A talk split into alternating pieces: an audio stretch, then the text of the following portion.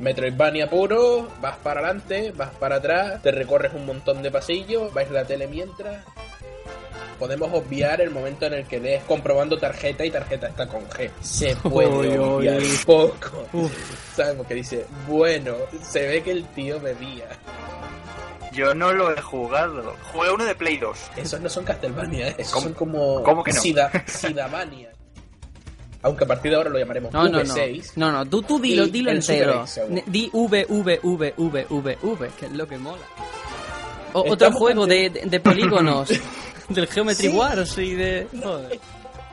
Pero Serenio, es que la clase trabajadora está en Android. Los de Podemos están en Android, no en iOS. Y así les va. Oye, ¿tú crees que el juego va a dar para 10 años? Ay, qué, qué- qué- qué inquina noto en tus palabras. Velasco, quiero hacerte partícipe de mi teoría. Sergio ha entrado a trabajar para Bungie y está aquí defendiendo al juego porque nadie más quiere defender. Pero es que eres cruel porque yo no me meto con tus juegos indies que has traído hoy y tú te metes así. Es que no, no, no. Tú has hablado de un Yo puto juego de, de un hexágono, tío. Has hablado de un hexágono que se mueve y da vueltas. De hecho, yo probé hasta lo de ponerle la toalla húmeda, ¿eh? Y funcionó durante un día. No era la Play 4 la que escupía discos como si fuera un arma de que también me pasa, lo- me ha tocado todo. ¿Te imaginas? Oye, ¿qué se ve ahí dentro? ¡Sac! Nada, Phil es Mr. Nice Guy, Phil no le dice nada. Phil es colega, tío. Un día hay que invitarlo al podcast para hacer una entrevista o, o para que haga una que estamos jugando. Pues te digo que no sería muy complicado porque viendo que ha estado en todos los sitios en el E3, lo mismo no lo podemos traer para que hable. sí. Te aplaudo, Sergio. Te aplaudo que hayas eh, dicho esta noticia sin haberte reído ni una sola vez. Es que estoy entrenado ya. Pero qué cara dura, ¿eh? De todas formas, 14 años sin ver una consola mm, ha sido muy tímida la recepción, ¿eh? Sí, Sí, sí pero, hay pero consolas. malas. No, hay una de Nintendo, tío. En serio, se vende ahí una consola de Nintendo. Sí, de los 20 duros. Es la única. No me vale. No, no, no, no. no. La Wii con De tres Ni- IES, ¿no? No, no, no. Pero, pero escúchame, pero escúchame, coño, escúchame.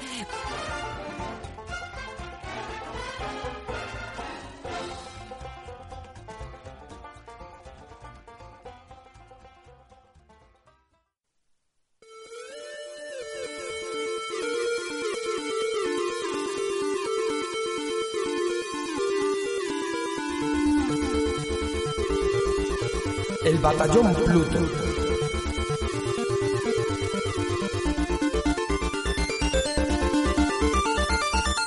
Un saludo chicos y chicas y bienvenidos al Batallón Pluto como cada semana, el podcast independiente sobre videojuegos.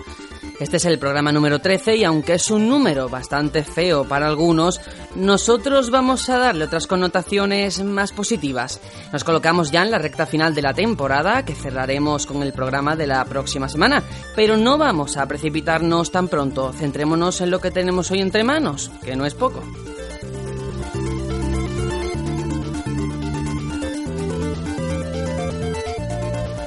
Así que vamos a saludar al equipo que está aquí cada semana dándolo todo. Desde Canarias eh, está al otro lado de la línea Serenion. ¿Cómo va todo? Hola, equipo. ¿Qué tal todo el mundo por ahí? Muy bien, tirando, tirando. Hace calor, tío. Hace un calor asqueroso. Pero, pero de este calor que se te pega al cuerpo como si fuera plastelina. Como si fuera Digo. el Kirby del pincel, tío. Qué puto asco. ¿Qué Me, a chorrean las corvas, tío. Te entiendo, sí. Ah, qué va, qué va. De nada, aquí. Tranquilito, una semanita de juegos guapos, calentando el ordenador hasta el punto de casi derretirlo, pero. Pero nada, bien, ya hablaremos del tema en el que estamos jugando. Además, hoy traemos un programa, yo creo que fresquito, ¿eh? Entre el juego que vamos a analizar después y todo. A ver si nos entra esa brisa marina. Te diré, te diré. Y bueno, también vamos a presentar eh, a Aitor, que está por ahí. Hola, hola. Hola, buenas. Pues sí, habrá que combatir esta ola de calor con, yo qué sé, eh, el aire acondicionado y, bueno, hablando un poquillo de algún juego fresco. Eso, eso, eso. A ver qué nos depara hoy el programa y a ver si Eso conseguimos... juego fresco, Eso, sí, sí. la gente va a acabar pensando que, que vamos a analizar, no sé, el pepino asesino o algo así, tío. No, hombre, no. Bueno, en fin, eh, vi que esta semana no ha podido estar con nosotros. Supongo que estará en un lugar eh, alejado de este calor, seguramente, para darnos envidia. y nada. O habrá muerto en un volcán. O habrá muerto, a lo mejor es verdad, a lo mejor lo hemos perdido y ha caído en combate. No lo sabemos. Ya veremos la semana que viene si aparece o no aparece. Y nada, que para acabar yo soy Sergio y esto es el Batallón Pluto, así que vamos al sumario para adelantaros todos los temas que trataremos hoy.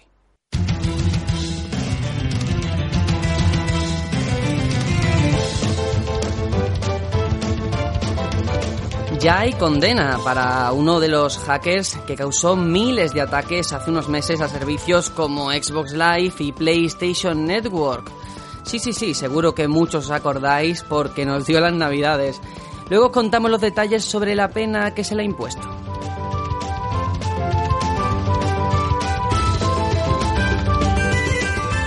Y tras el anuncio de Gears of War Ultimate Edition, muchos nos preguntábamos eh, por qué remasterizar solo el primer juego y no la trilogía. Pues eh, los directores del estudio ya tienen la respuesta y la conocemos de primera mano.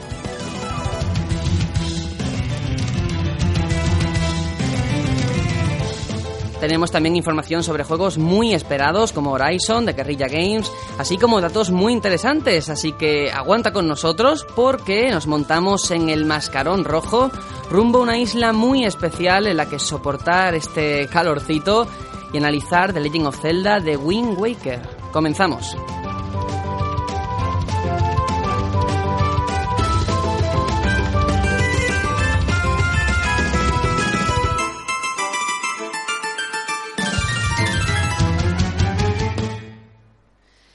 Y como siempre, vamos a hacer esta parada para comentar a qué hemos estado jugando durante la semana. Serenion, empezamos contigo. ¿En qué has estado eh, invirtiendo tu tiempo? Pues mira, yo esta semana le he dado principalmente a dos juegos, pero quiero mencionar también un tercero. Y voy a empezar hablando de Ark Survival Evolved. Uh, Que lo voy a definir, lo voy a definir con solo dos palabras. Sobrevivir en una isla. Bueno, ya no son dos palabras.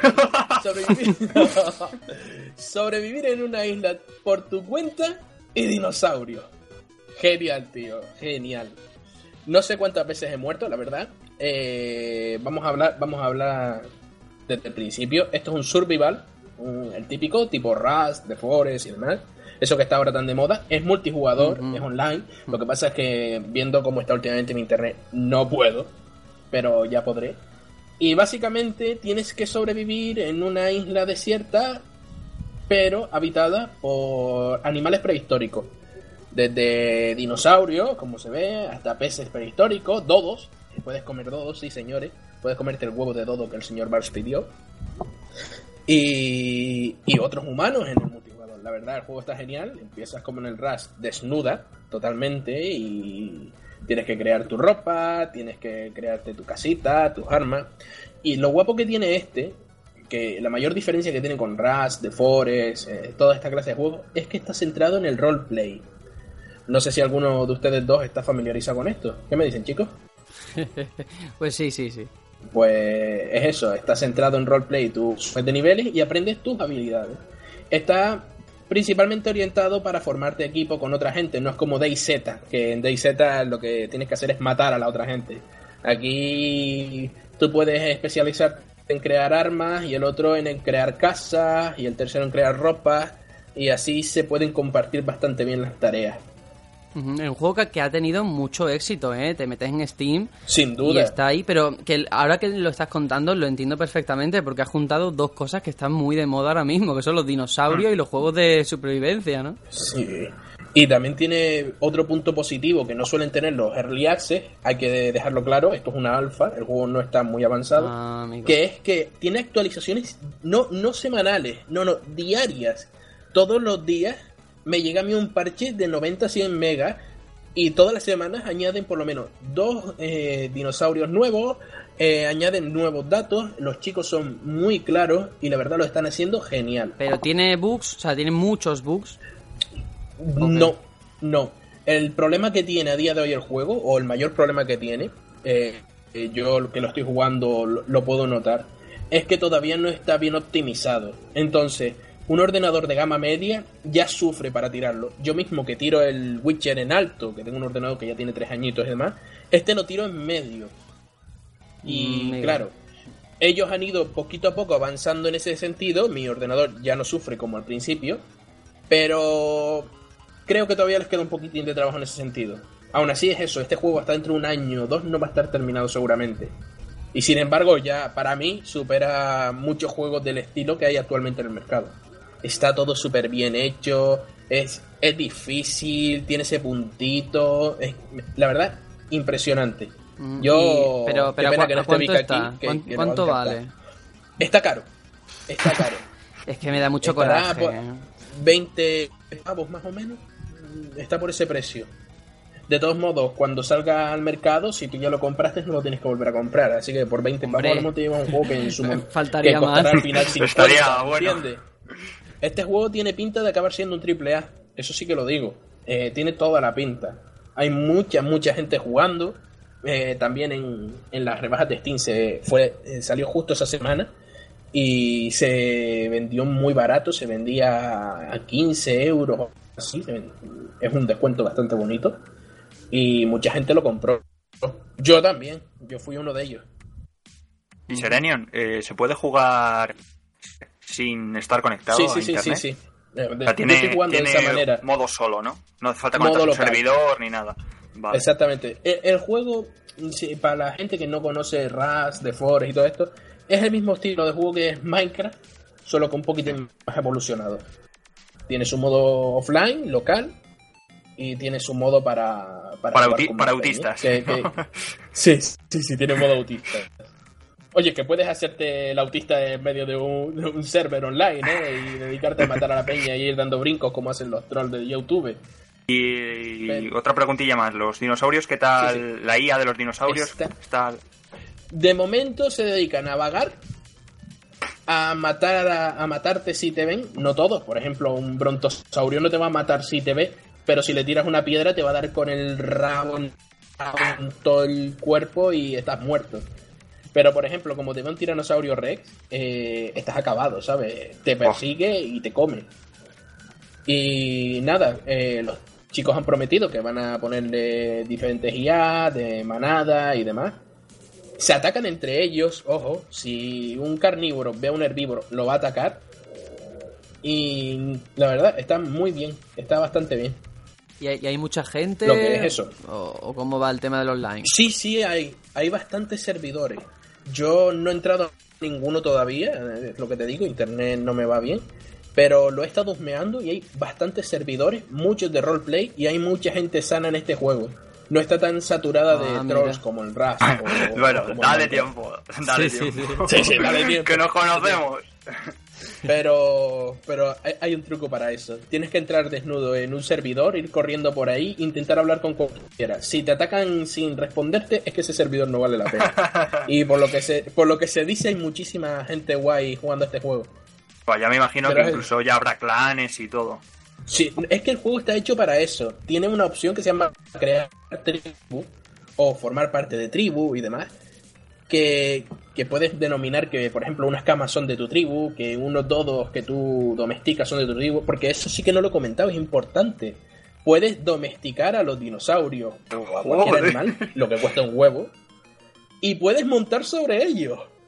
Vamos a ver, sobre un dodo no te vas a montar, eso está claro. Creo que nadie se lo, se lo planteó.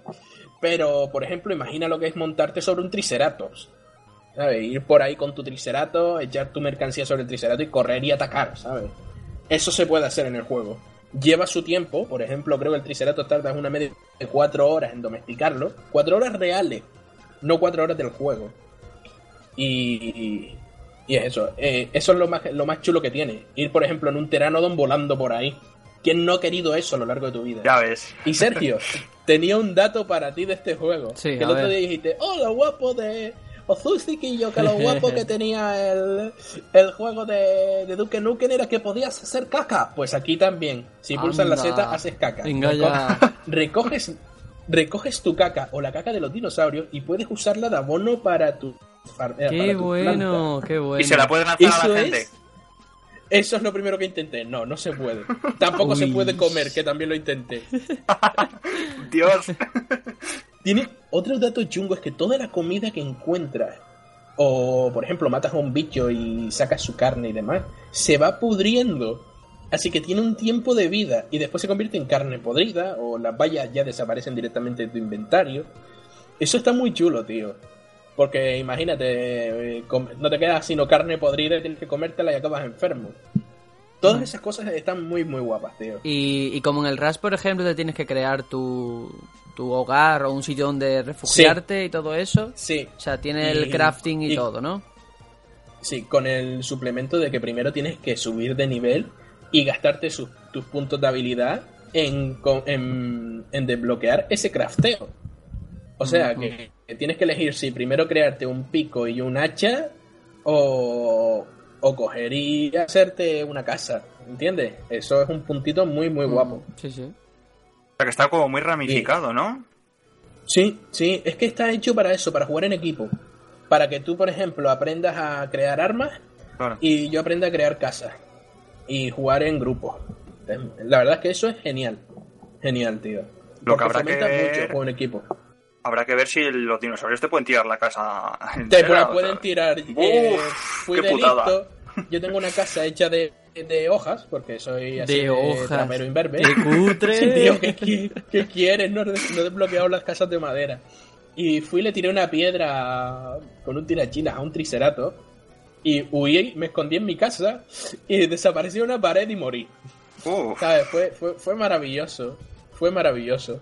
Y, y lo dicho, muy recomendable el juego para cualquiera que, que le guste este estilo, los survivals. Y, y nada, Sergio, tú no te lo compres en PC, espérate que va a salir en Play 4 también. Ah, sí. Qué bien, qué bien. Sí, sí, sí. Está hecho en, en Unreal Engine 4, tío. Se ve muy bien. Yo que lo juego en medio y se ve impresionante. En alto no lo juego porque me va lento, lento, a veintitantos FPS.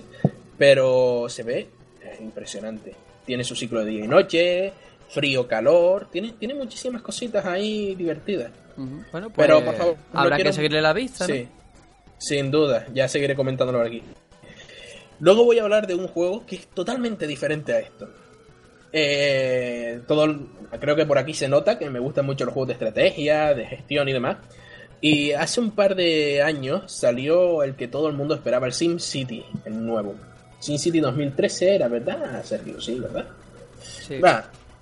Eh, todos queríamos Sin City cuando salió nos llevamos un fiasco. El juego era un poco putruño. Con un montón de bugs, el, per- el online permanente, las ciudades eran pequeñitas. No era lo que ninguno esperábamos después del Sin City 4. Entonces llegó esta gente, eran nueve personas y crearon Cities eh, Skylines. Que la verdad que era todo lo que pedíamos de, de un juego como SimCity. Escenarios Sí. grandes, eh, modo offline, precioso, sin bugs, un juego hecho por nueve personas y que no tenga bugs, es que te traca, ¿eh? Pues sí, sí. Es que fue, es impresionante, ¿eh? hay, que, hay que probarlo. Es el típico juego de gestión de ciudades que, que nada, tenemos, empezamos por nuestra pequeña parcelita, eh, nos ponemos ahí a crear nuestras casitas, nuestras tiendas y demás. Y vamos ampliando hasta tener una megalópoli gigantesca y grotesca de 200.000 habitantes que se te va a pique solo por bajar un punto los impuestos. La verdad, es un juego genial. No sé si alguno de ustedes está familiarizado con, con los juegos de gestión de ciudades. ¿Qué va? Eh, no. No, no. no, no son de mi agrado. Sí. no están en tu PC.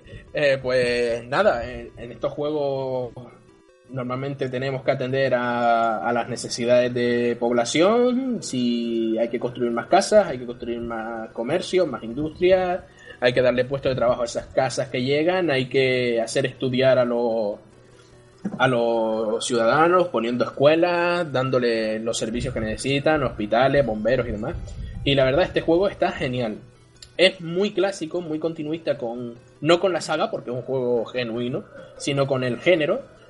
Y añade un puntito que son el tema de los distritos, que tú puedes seleccionar un, por ejemplo, un barrio y decir, vale, en este barrio los impuestos están en este punto y la industria es toda agrícola, o en el otro barrio decir, este es el casco viejo y quiero que por aquí no pasen eh, camiones o, o que no se fume en esta zona. La verdad es que el juego está, pero muy, muy bien. Y es eso, es hecho por nueve personas, eh, cuesta veintipocos euros y se enfrenta como principal rival a SimCity, que está hecho por Maxis y que cuesta, bueno, ahora cuesta más barato, pero costaba en su momento 60 pavos y era, pero absolutamente mediocre al lado de este. Ujú, La Vale. verdad es que Eh, y yo tengo una, pre- una, una pregunta. Si yo quisiera iniciarme en el género, ¿me recomienda este en concreto o a lo mejor hay otro juego? Sí, sí, porque son, Mm. no son juegos.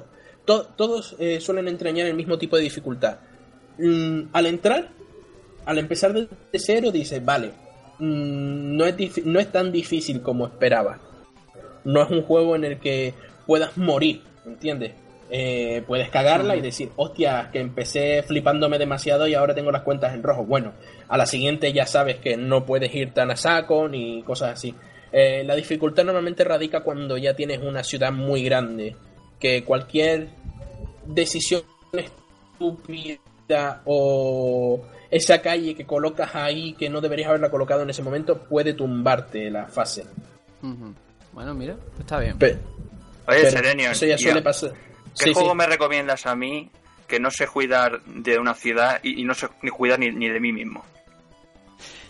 A ti, el Tamagotchi, tío, de toda la vida. El Animal es eso, Crossing y juego ya que- está.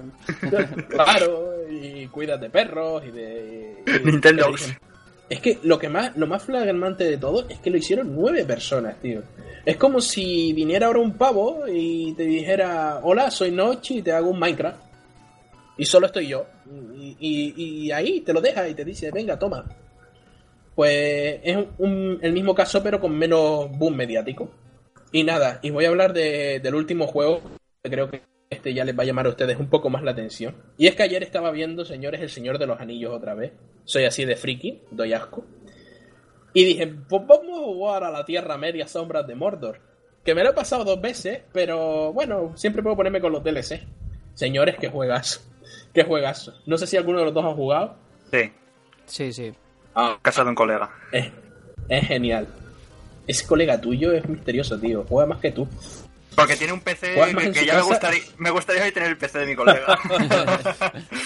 Pues bueno, eh, para los oyentes vamos a explicar un poco de qué va el juego. El juego es una mezcla de Assassin's Creed con Batman, pero cogiendo lo bueno de Assassin's Creed, cogiendo lo bueno de Batman y sin fliparse demasiado. Bueno, bueno, Tenemos bueno. un- Eh, vamos a dejarlo ahí. No, no. Sí, vamos a ver, el juego no se flipa, el juego no, no quiere ser un super triple A. O por lo menos no lo quiere ser en PC, Play 4 y equipo Juan. En 360 el juego mejor que ni hablemos de él.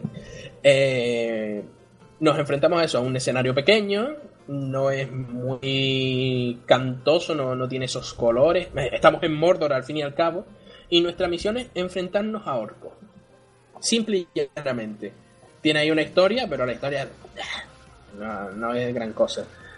Eh, lo bueno del juego es que te mete como un sistema de estatificación que está muy chulo. Eh, nos enfrentamos, por ejemplo, a, un, jefe orco y cada jefe orco es diferente, no solo en su skin, que hay tropecientas, ¿cuántas habrán? Treinta y tantas, sino que cada uno tiene sus debilidades y, y sus fortalezas. Si lo matamos, alguien escalará en esa en ese eh, ejército orco y llegará a ocupar su lugar.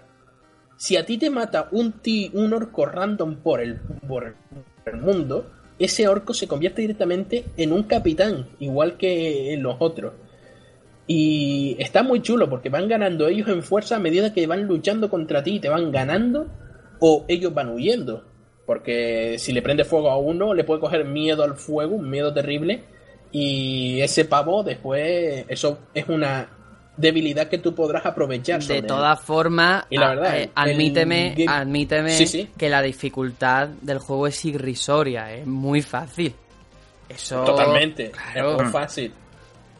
Eh, pero es que yo creo que eso da un, un puntillo divertido al juego. Porque si te fijas, Bueno. eh, los orcos realmente no tienen nada que hacer contigo. No- espera, no tienen nada que hacer contigo, pero cuando ya avanzas un poco en la historia tienes más o menos casi todas las habilidades. Al principio sí pueden llegar a matarte, ¿eh? porque no es como el sistema de combate de, de Assassin's Creed. Que el sistema de combate de Assassin's Creed, tú cierras los ojos y cantas la yegua gris y matas a todo el mundo.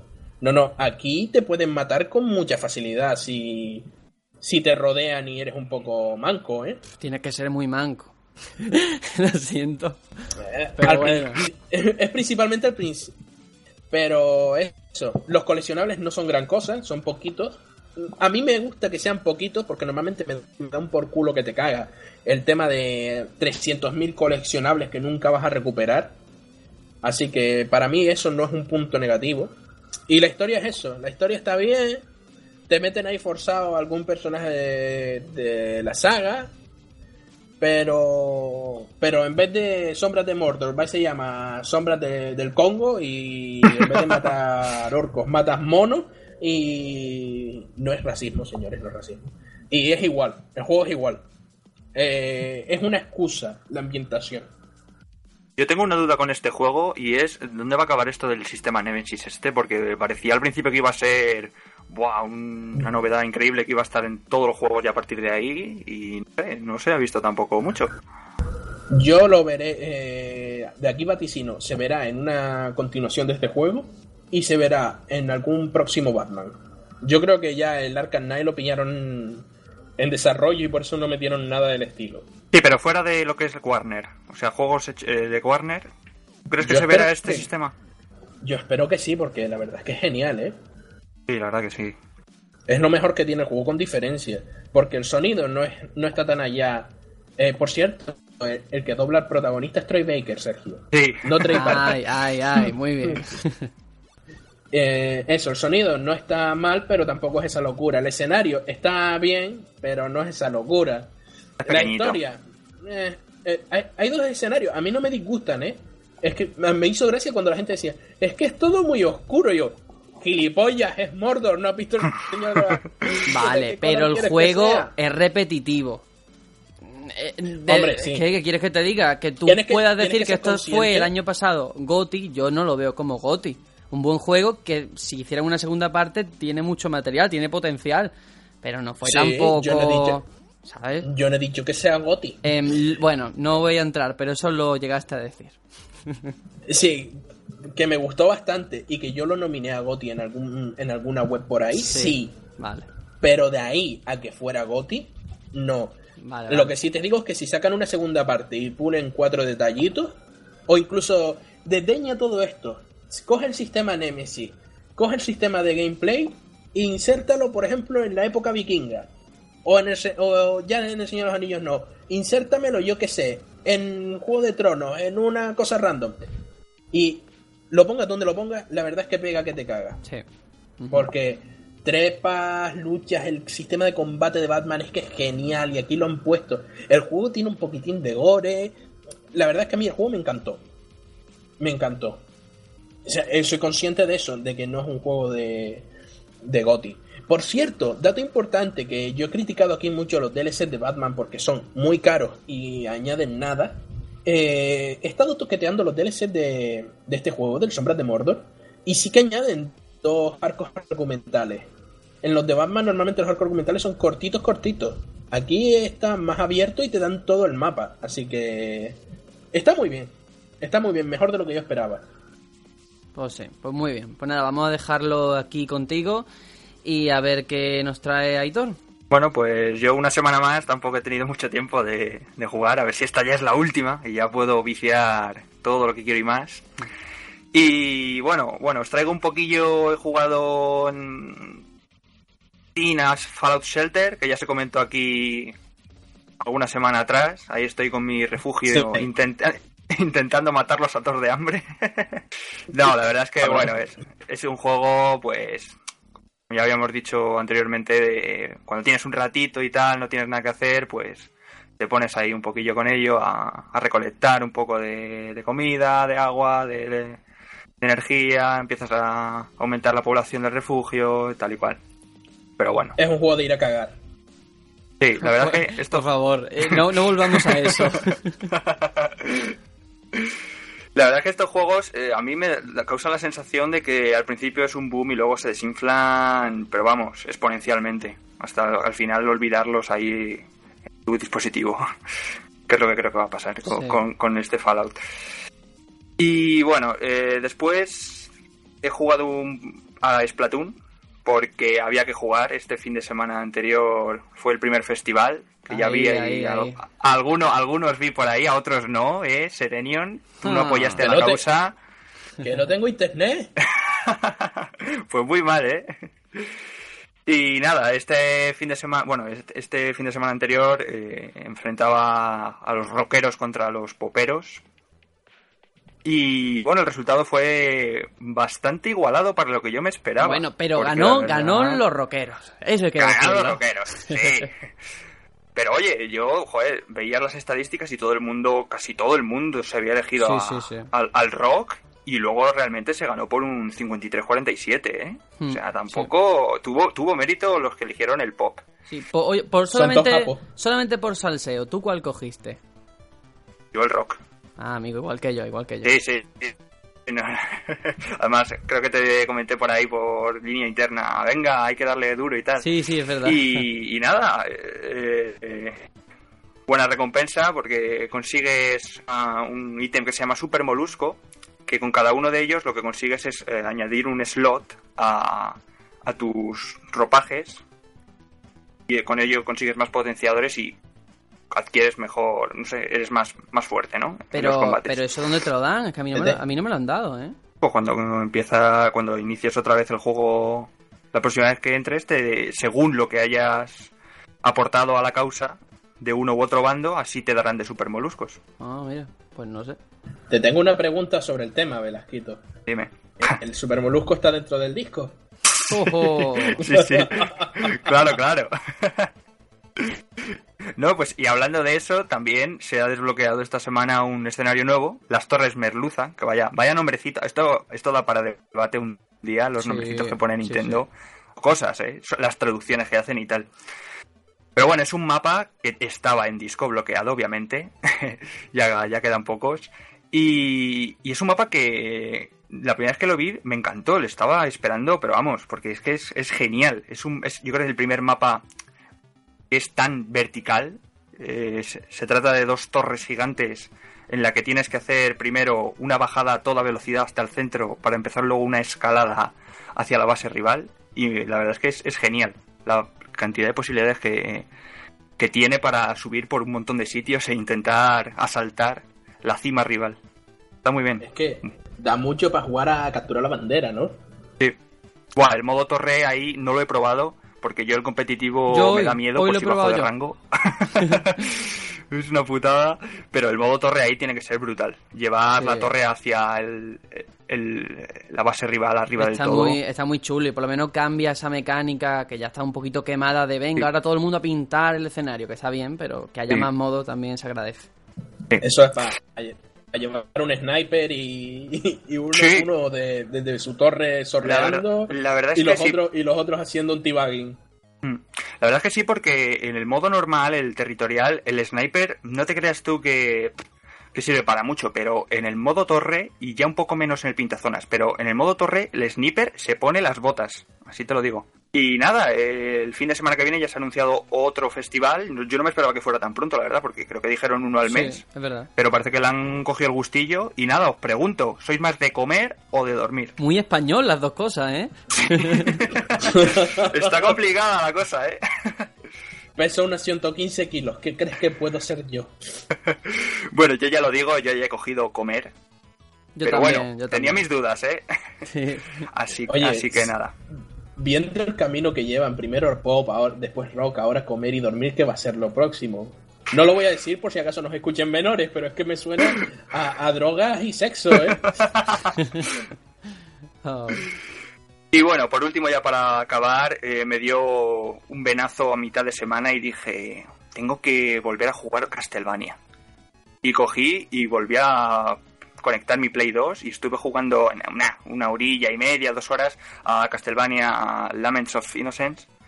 Y bueno, la verdad es que se me hizo, ya lo recordaba, hacía por lo menos 10 años que no jugaba. Hacía 10 años o más que no jugaba y se me hizo el control súper, súper tosco. Increíble.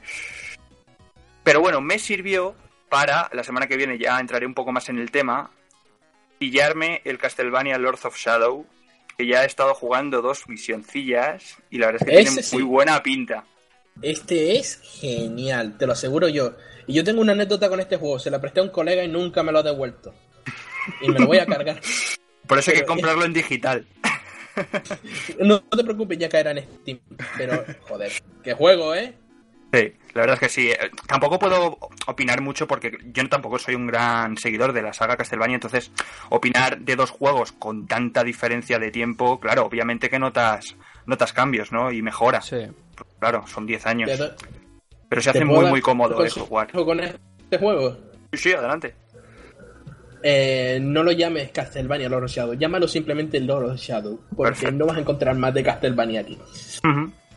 A mí, yo, sí que tengo que decir que una de las cosas que más me gustaron del Lord of Shadow fue la música de, de Oscar Araujo, que Genial, vaya maravilla, de verdad. No se ha hecho cosa igual. Es que, ¿eh? la verdad, yo no he jugado al 2, pero dudo mucho que haya llegado a las cotas que llegó este. Yo creo que jugué una demo. Sí, yo también, yo también. Sitio.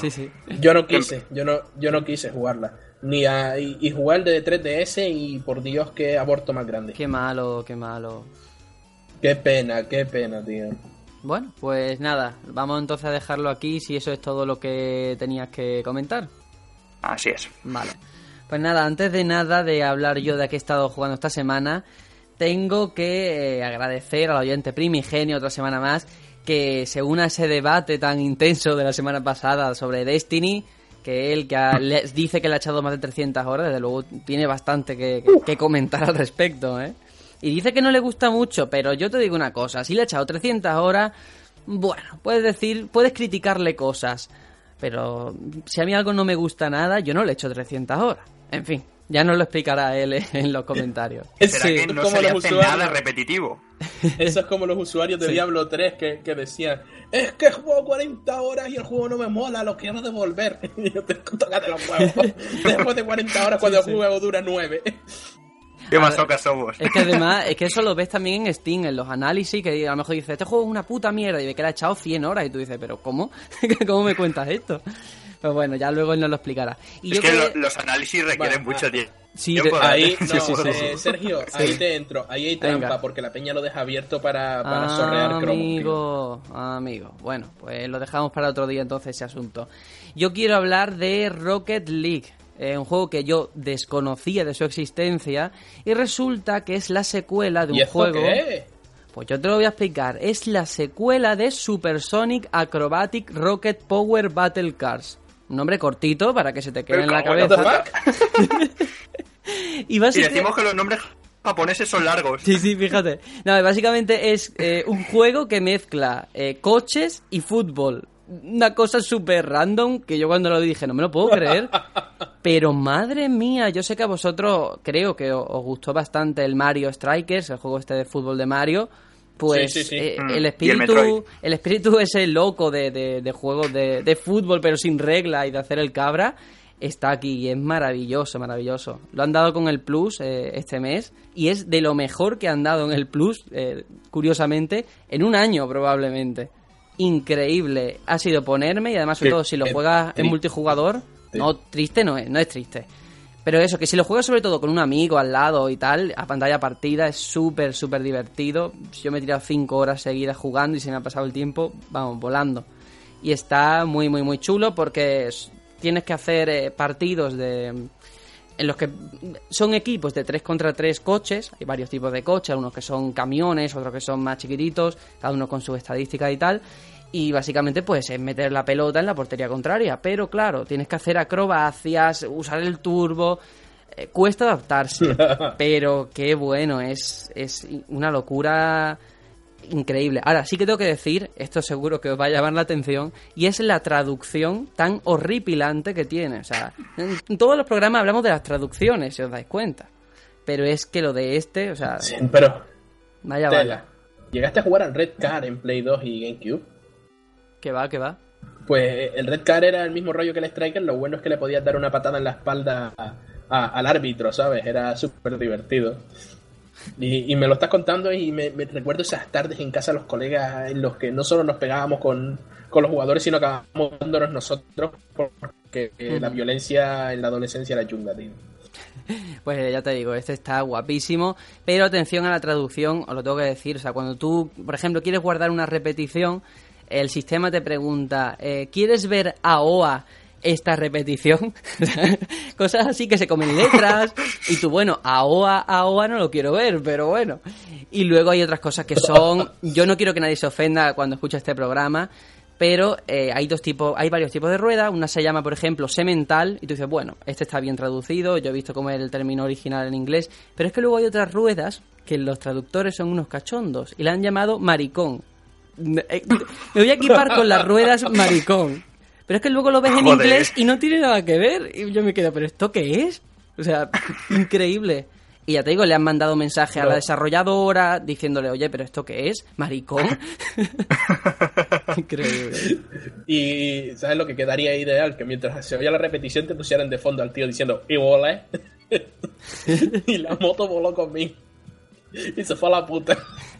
Que- Yo quiero puta preguntarte una cosa, Sergio, sobre Sí. el juego y es la perspectiva del juego. O sea, que se juega en tercera persona, es tipo FIFA, una cámara así desde fuera o Sí, cómo. claro, tú controlas un coche. Entonces, o juegas con los bots, si juegas offline, o eh, online otras personas controlan a, otro- a otros coches.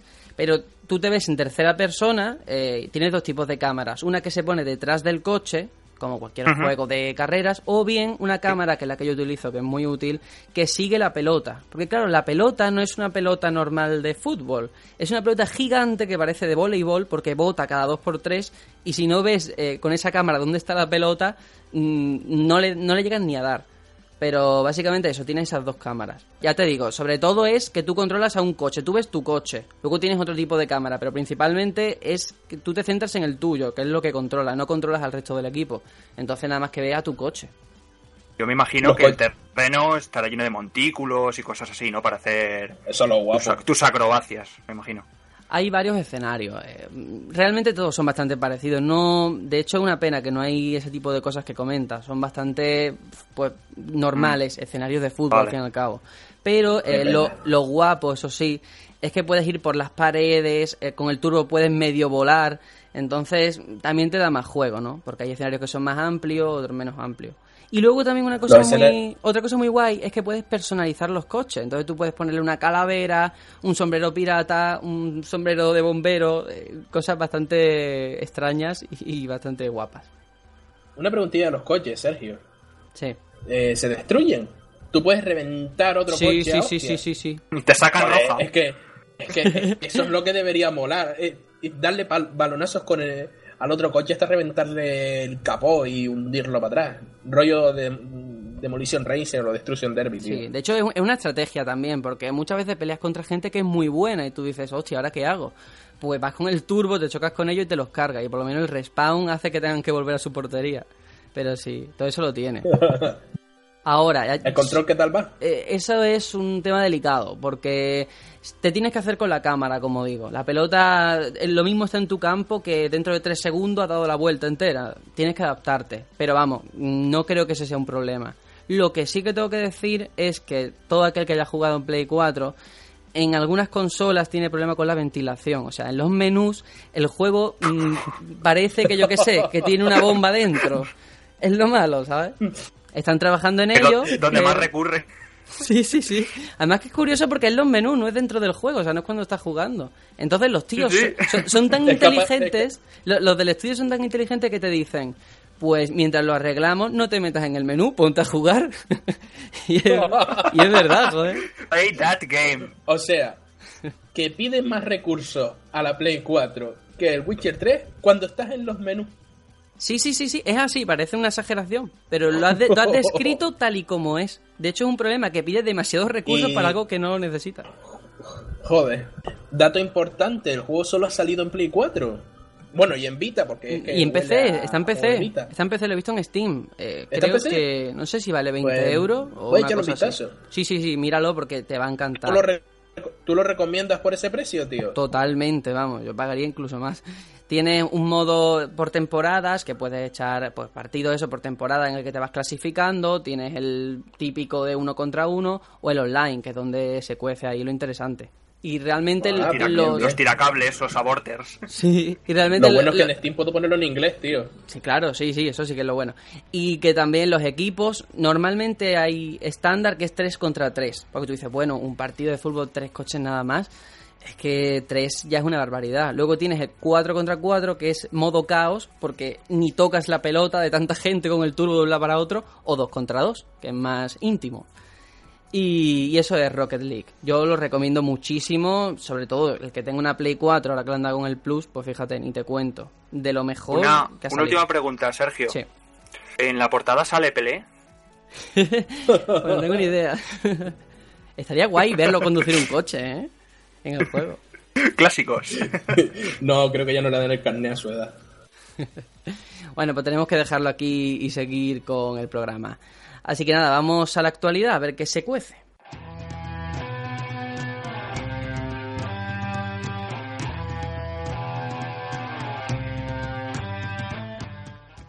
Y tenemos que hablar de Julius eh, Kibimaki, eh, un chico de 17 años que ha sido acusado de, atención, 50.700 delitos informáticos, entre ellos los ataques a Xbox Live y, y PlayStation Network que dieron la vuelta al mundo, como mucha gente tiene que recordar, yo entre ellos, en diciembre del año pasado. Pues bueno, las autoridades finlandesas han acusado a este joven de accesos ilícitos, fraudes de pago, acoso y violación de secretos industriales, entre muchas otras cosas. Eh, Kibimaki ha sido condenado, atención, a dos años, pero de sentencia condicional. Y su actividad online va a ser vigilada para evitar que vuelva a reincidir en esto. Pero atención, ahora sí que viene lo interesante hablamos de dos años de sentencia condicional, es decir, que puede que ni entre en la cárcel para alguien que ha utilizado eh, técnicas de acoso como el swatting, que he mirado a ver qué es lo que es, y resulta que consiste en alertar falsamente a los SWAT para que entren en una casa en la que no está pasando nada. Sí, Eso es una putada impresionante. Pero es que eso, es- eso no es todo, eso no es todo. Resulta que John Smidley, que es antiguo CEO de Sony Online, está muy mosqueado con, con esta resolución judicial, ¿no? Porque resulta que a él también le jugaron una mala pasada. Eh, En un viaje, en un vuelo online, avisaron a American Airlines de que el avión en el que viajaba este señor tenía una bomba. O sea, tuvieron que detener el vuelo y poner en alerta todo el aeropuerto. Así que claro, hay mucha gente que está muy enfadada de, de- de cómo ha quedado esto. ¿Has planteado que ha cometido más delitos que Planeta tiene en No Man's Sky? Es que esto es muy, muy grave, ¿eh? Pero lo peor es eso, que hablamos de dos años en los que a lo mejor ni entra en la cárcel, ya vere- veremos a ver. Entonces faltan ahí responsabilidades y la justicia que no ha actuado bien. Yo no sé cu- cuánto ha sacado, cu- de dónde ha sacado el tiempo para hacer tantos delitos este pavo. ¿eh? Sí, pero hablamos de un chaval que tiene 17 años, ¿eh? Y que haya hackeado tanto, yo qué sé, tantos lugares que se supone que hay gente detrás trabajando con mucha experiencia, me parece también insultante, ¿no? Para la gente que estamos pagando, por, el- por ejemplo, el PlayStation Network. Que un chaval ¿Tú de solo 17 años te lo hackee, hombre. Que si se está salvando de, de todas las movidas es por su edad, porque el swatting está penado de la hostia ahora. Creo que tiene pena de prisión. Solo el swatting. Sí, yo leí que fue uno de. que el año pasado es de los ataques que más se pusieron de moda, ¿eh? Lo del swatting este. Sí, sí, sí, sí. Pero es que es muy troll, tío. Hacer mover a un escuadrón de SWATs que cobran una pasta, romper la puerta de esa casa. ¿Tú sabes la movida que es esa? Para que llegue y le diga al tío, ¿qué dices si estoy jugando al subastado? Y, y lo deje todo Ah, está jugando al Rainbow Six Siege. Sí, sí, sí. No, es que eh, se aprovechan de eso, que a lo mejor tienen el volumen alto y están pegando tiros en el Call of Duty. Y, y claro, dice, hay un atentado, hay un terrorista en la casa de al lado. Y claro, tú sabes cómo son los americanos. Que Sí. si dices la palabra Despliegue. terrorista o 11 de septiembre, despliegan a los 100. Sí, pero yo creo que nos tenemos que poner serios porque Sí. es que menudo jaleo, ¿eh? Hablamos de alguien que tú sabes la de millones que han perdido empresas por lo que ha, hecho este tío y en general los de Lizard Squad, o sea, la de datos comprometidos de usuarios que, que- que están ahí. Es que eso es Todo el tema gravísimo. de Sony Pictures. Sí, sí, sí, sí. Lo que más me cabrea de esta gente no es eso, sino que a lo mejor a ti te pasan por Facebook un link, el típico link random, que te dice, dale like si quieres que, que esta niña se salve. Tú le das clic ahí, le da clic todo, todo el mundo, y eso a lo mejor es un ataque de DO a Sony. Y tú no te has enterado y se están aprovechando de ti para hackear a Sony. Eso es lo que más cabrea de esta clase de gente. Ya, pero tampoco entiendo. Pero ¿cómo la- los paras? Pero es que tampoco entiendo la finalidad, porque parece que. O sea, lo hacen realmente porque. por satisfacción personal. Porque hablamos, de- sobre todo el último ataque ese famoso del 25 de diciembre. O sea, decir, vamos a caer todos los servicios de juego online un 25 de diciembre. Es que eso es de mala persona, vamos. Por quedarme corto. Es hijoputismo. Es hijoputismo, sí, sí, sí. Pero, ¿Por qué sería que pero estar con la es que lo familia en la cena y... A mí me cabrea porque es que eso encima lo porque el, el Kingdom con este, eh, ¿qué es lo que va y hace? Les premia, les da no sé cuántas cuentas de Mega. Gilipollas, Sí. no hagas eso. Estás jodiendo a todos los demás. Dicen, no, no, es para yo poder jugar. Cállate la boca, Sí, bueno, va- va- vamos a explicarlo porque habrá mucha gente que no conozca esa historia.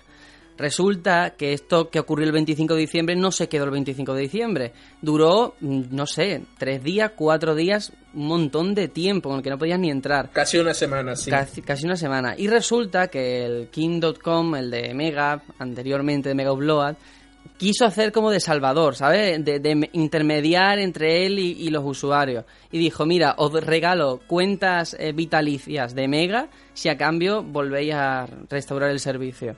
Y al final yo creo que no sirvió de nada, ¿no? No, no, no, no es que ellos eh, tengan que restaurar el servicio. Es que los tíos se dedican a tirar todo el tiempo ese servicio. Sí, sí, Entonces, sí. nadie puede entrar. Claro. Y lo que les dijo Quinto Con es, yo quiero jugar, toma estas cuentas, deja de dar por culo. Simplemente claro, fue eso. eso. Pero que realmente no sirvió de mucho, creo yo. Una Creo solución sí, que... dejaron- creo que, que- Xbox lo, lo actualizaron en ese momento, lo arreglaron en ese momento. Play creo que siguió tirada. Yo creo que una posible solución, y es una cosa que suelen hacer algunas empresas, es contratar a ese tipo de gente para ponerlos a tus filas. Sí, pero estamos hablando de miles de personas.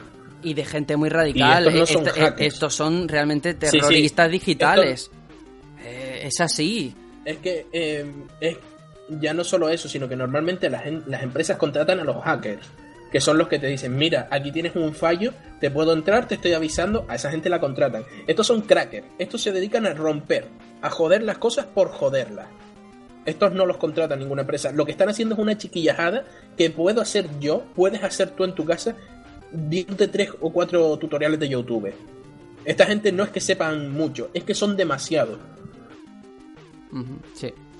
En fin, vamos a dejar el tema aquí porque si no nos podemos encender mucho y tiene tela. Y además yo creo que no va a Sí, sí, sí, terminar, sí. la historia no va a terminar en este punto y seguramente vamos a saber más cosas de, de esta movida. Y vamos a otra que también curiosamente es graciosa, si lo queremos ver desde cierta perspectiva, y es que, bueno, pues resulta que la falta de un Watch Dogs baja los ingresos de Ubisoft en 2015. Eh, según los resultados, en el primer cuarto fiscal de este año, Ubisoft ha ganado 96 millones de dólares, lo que supone, aunque pueda sorprendernos la cifra, un descenso del 73% en cuanto a ganancias comparado con 2014. Algo que, bueno, que ha sido provocado sobre todo por la ausencia de un título de peso en ventas. Hablamos de Watch Dogs, pero realmente este año lo que ha dado dinero a Ubisoft, lo que llevamos de año, ha sido Assassin's Creed Unity, Far Cry 4 y Watch Dogs, todos del año pasado. O sea, está viviendo realmente de esos grandes lanzamientos que hizo en 2014. Es que este año no hay nada, ¿eh? Eh, eh, Ubisoft desde el Unity está callada como una perra y no está sacando gran cosa. Bueno, este año ha sacado de Crew, ¿no? Lo No, único... sí, el año- Fue el año pasado, este año sacan el Es. DLC este nuevo... Ah, sí, sí. Pues entonces... y aún así. The Crew no, ve- no vendió una mierda porque va y sale cuando sale el de Sony, cuando sale Project Cars y se ve que ninguno sirve salvo Project Cars, no vende una mierda. ¿Quién va a comprarse The Crew?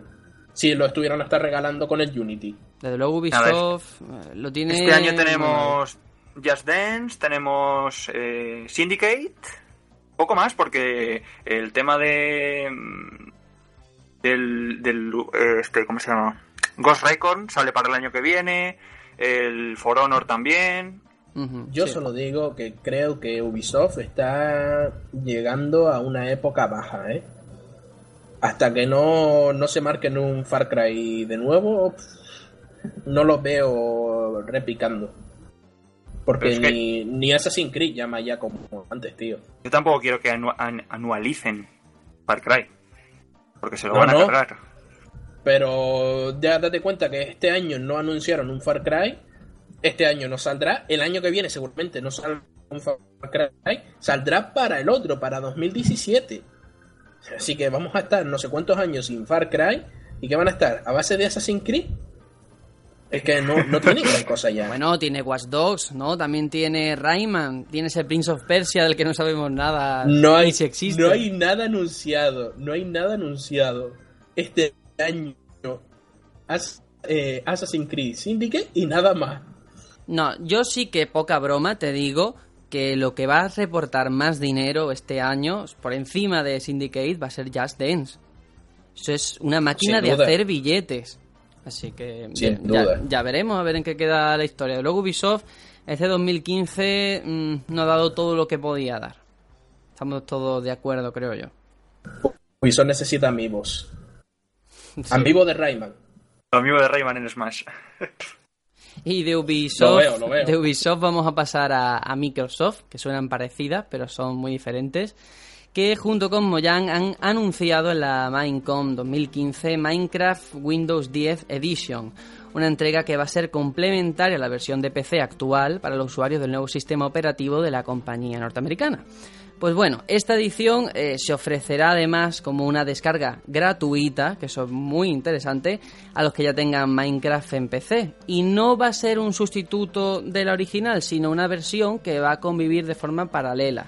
¿Qué va a tener así interesante? Pues por lo que se sabe, eh, que va a tener multijugador cruzado con las versiones de Xbox y de las ediciones móviles. Ya hay fecha para este 29 de julio en fase beta que va a coincidir con el lanzamiento de Windows 10. Así que mira, lo que todo el mundo comenta yo creo es que Qué parece hype, que, por fin va a abandonar el, el Java, ¿no? Ese lenguaje de programación tan obsoleto. Sí, qué alegría, tío. Es lo mejor que trae esta, esta versión.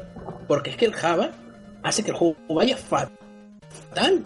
Fatal. Ustedes nunca han jugado a Minecraft que cuando empieza la partida va a 10, a 10 FPS aunque tenga Sí. el ordenador de la NASA que le vendió a la NASA 2. Pues así, tío. Y, y ahora lo pasan a C Plus, que de hecho el de, el de Windows Phone ya está en C Plus. Y, y no hay color, tío, no hay color. Las ganas son infinitas. Y, y- y claro, y como sale justo el mismo día que sale Windows 10, han hecho que todos los frikis como yo, el mismo día de salida de Windows 10, saturemos los servidores. Sí, sí. Yo creo que la, la compra de Microsoft, de, de Mojang, de Minecraft, creo que me parece muy inteligente porque está dando mm, pequeñas cosas que todo el mundo pedía solamente para Windows, para Xbox, pero no ha quitado terreno al resto de plataformas, ya que al fin y al cabo también dan dinero. Yo lo veo una decisión acertada. Estos últimos años Microsoft está yendo por buen camino, ¿eh? Eh, ya no se oye tanto postureo de oh, Linux o no sé qué, el SteamOps y tal. Eh, Windows con ese Windows 10 gratuito, con la compra de Minecraft, con Phil Spencer en la, en la, en la sección de videojuegos. La verdad es que lo están haciendo bien, ¿eh? Yo estoy súper contento. Sí, sí, sí. Es más, si os parece, podemos enlazar esta sensación que has comentado sobre Microsoft, que lo está haciendo medianamente bien últimamente en comparación con antes, porque eh, durante un acto sobre Forza Qué 6... bien hilado. Sí, sí, sí. Eh, Fernanda Delgado, que es directora de Xbox en España, ha afirmado que Xbox One ha duplicado sus ventas en España desde los anuncios de este último 3 haciendo especial hincapié sobre todo, algo que Aitor creo que no le hacía mucho chiste, que es el efecto eh, que la retrocompatibilidad tiene con los juegos de 360. O sea, lo achaca sobre todo a eso. Pero además, eh, esta mujer también señala la línea de productos que tienen por lanzar en la compañía y recuerda que aún tiene unos cuantos ases guardados, ese Scalebound, Quantum Break, eh, Crackdown, así como sorpresas para una Gamescom en la que van a sacar músculo con su propia conferencia y anuncios. De todas formas, atención, eh, la directora de Xbox España también se ha mojado, ha reconocido en tono humilde que, que a One, bueno, pues que le está costando convencer en España. Atención a lo que dice ella, estas son sus palabras. Nos estábamos empezando a preocupar. Decíamos, ¿qué pasa en España este año? y mira, parece que, que poquito a poco van recuperando terreno, ¿no? Pues yo pero- la verdad es que no estoy muy de acuerdo con, con Fernanda Delgado. ¿eh? Yo achaco más el tema de la subida de ventas porque todo lo que presentaron en el E3 era para este año. Al contrario que Sony, que ya eran lanzamientos para el año que viene. Sí, pero... Qué pero- nombre, ¿eh? claro, pero, Fernanda. pero precisamente por eso yo creo que la gente ha tirado por comprarse una Xbox ahora. Porque saben que van a tener juegos ahora, no dentro de Sí, sí. a saber cuándo. Así que mira, Lo tienes ya. Genial, tío.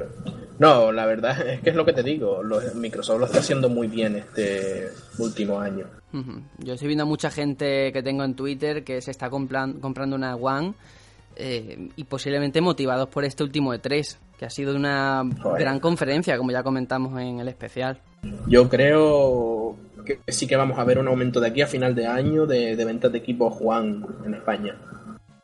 Aún así, yo sigo diciendo que creo que la ganadora de la generación va a seguir siendo PS4. ¿eh? No sé yo si ya llega un poco tarde para repuntar en Bueno, ventas. y- tú espérate, ¿eh? porque 360 empezó, por ejemplo, muy bien y luego el catálogo cayó y Play 3 le pasó lo contrario, fue mejorando en los últimos años de vida. Todavía queda generación Sí, por delante. Sí, sí. Pero está micro- claro. Microsoft ya tiene ya tiene atrás legado de, de cargarse sus propias consolas, ¿eh? Así que no, no digas eso con la boca muy grande. Bueno, bueno, vamos a ser prudentes, a ver en qué acaba todo esto. Y como estamos hablando de Microsoft, eh, también podemos comentar que The Coalition, la compañía que está encargada de Gears of War, desde que Microsoft se hiciera con los derechos de la saga, pues ya ha explicado que los motivos por los que se han dedicado solo a remasterizar esa primera entrega de la saga con su Ultimate Edition se deben principalmente a que les faltaba personal para llevarlo a cabo eh, el jefe de la desarrolladora, Rod Ferguson, eh, ha explicado que han tardado entre 16 y 18 meses en terminarlo, en terminar solamente eh, la remasterización de la primera, de la primera parte. Y claro, también hay que recordar que ahora mismo el estudio están volcados en Gears of War 4. Así que esos son los motivos que, que lanzan, de por qué no han sacado la Suena trilogía. chorrada. Suena súper chorrada. El juego tampoco es un RPG de 300 horas, que el juego no es largo ni, ni mucho menos. Eh, que tardas en, en hacerle un fix a, a los mapas y aumentarle las resoluciones. 18 meses, anda. Eso es una parida. Lo que pasa es que quisieron ahorrar y no quieren volverse locos y sacar los tres juegos en un pack o los cuatro. Y sacan uno y si ese funciona, quizás hagamos el 2.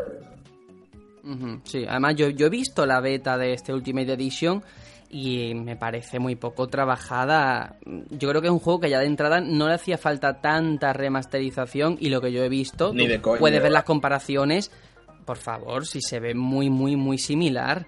Por eso mismo, eh, está diciendo una, bo- una bobería y cualquiera que controle un poco del tema lo, lo calza al momento.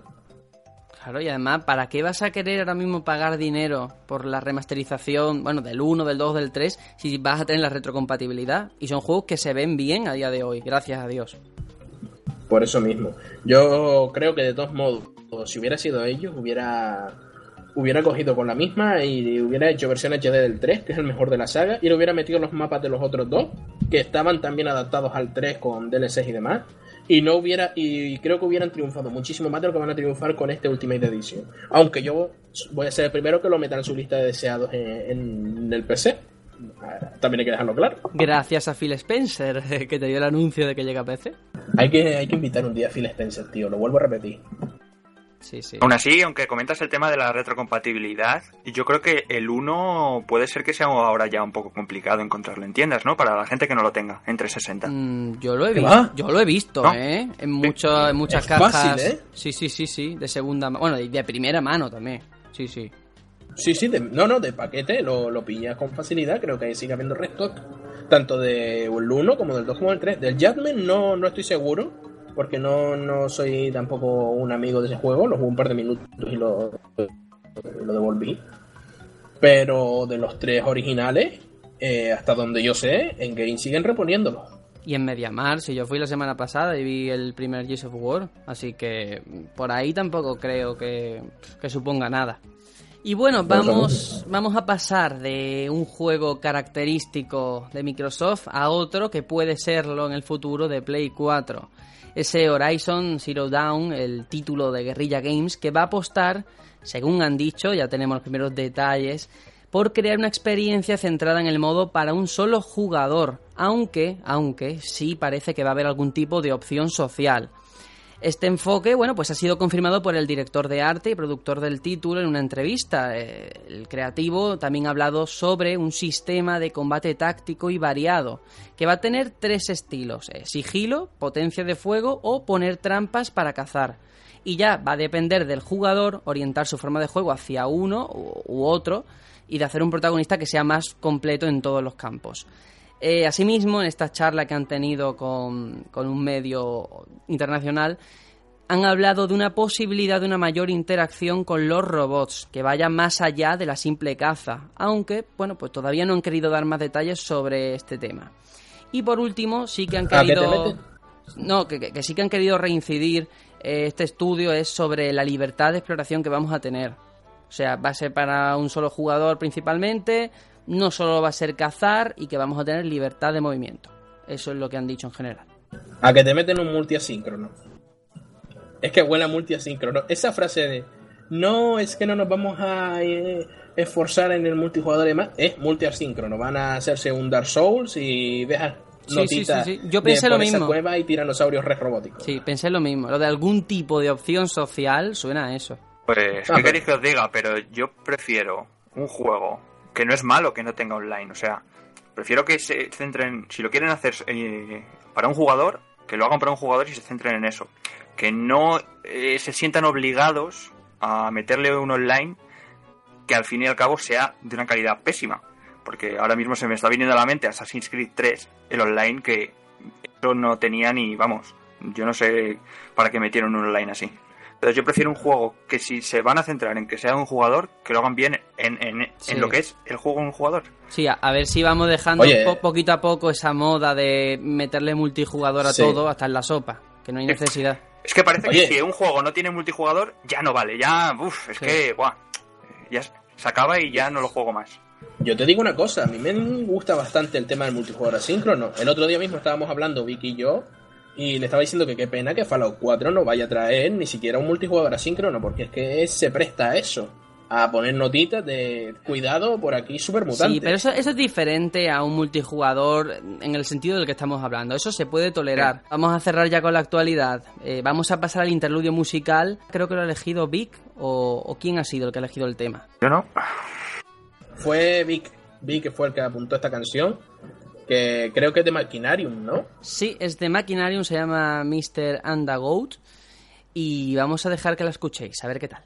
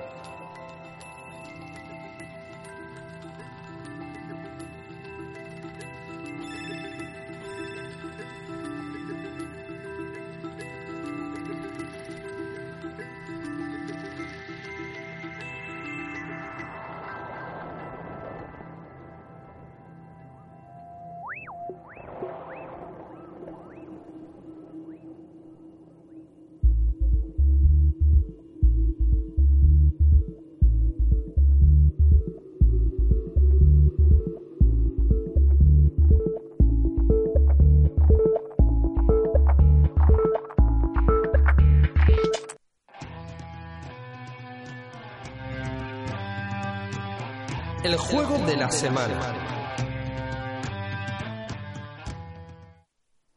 Entre las leyendas que nos llegan del pasado remoto, hay una que dice así.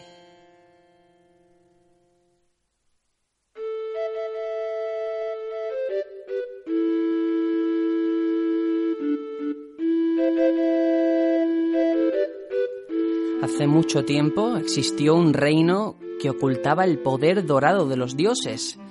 Era un lugar hermoso de verdes bosques y enormes montañas donde reinaba la paz.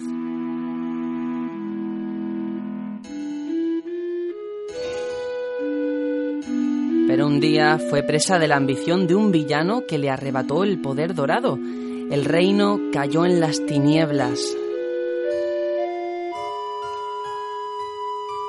Y cuando el pueblo casi había perdido toda esperanza, apareció como de la nada un joven vestido con ropas verdes. Con su misteriosa espada el joven sepultó al villano y devolvió al reino la luz.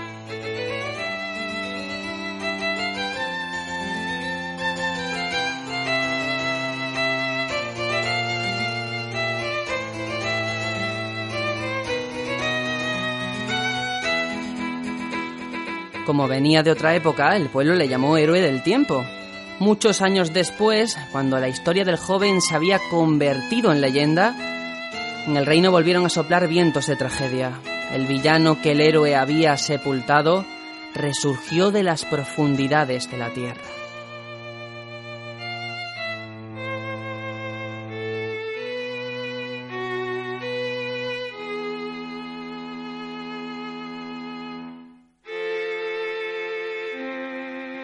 El pueblo confiaba en que el héroe del tiempo volvería a salvar el reino, pero el héroe no apareció. El pueblo, indefenso ante ese enorme poder, solo podía rezar y encomendar su destino a los dioses. ¿Qué habrá sido de aquel reino? Nadie lo sabe. Y aunque su recuerdo se ha borrado, la leyenda aún se respira en el viento.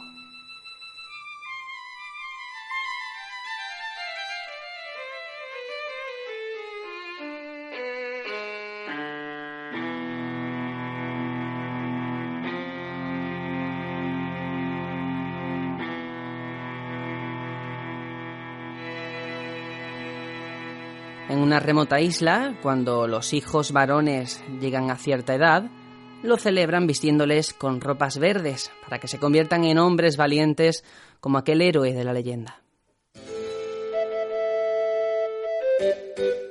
Aquel cuyo corazón vestía el viento verde de la pradera y cuya espada era un torbellino que disipaba las tinieblas. Señores, esto es The Wind Waker, esta locución es la introducción del juego y este va a ser nuestro análisis.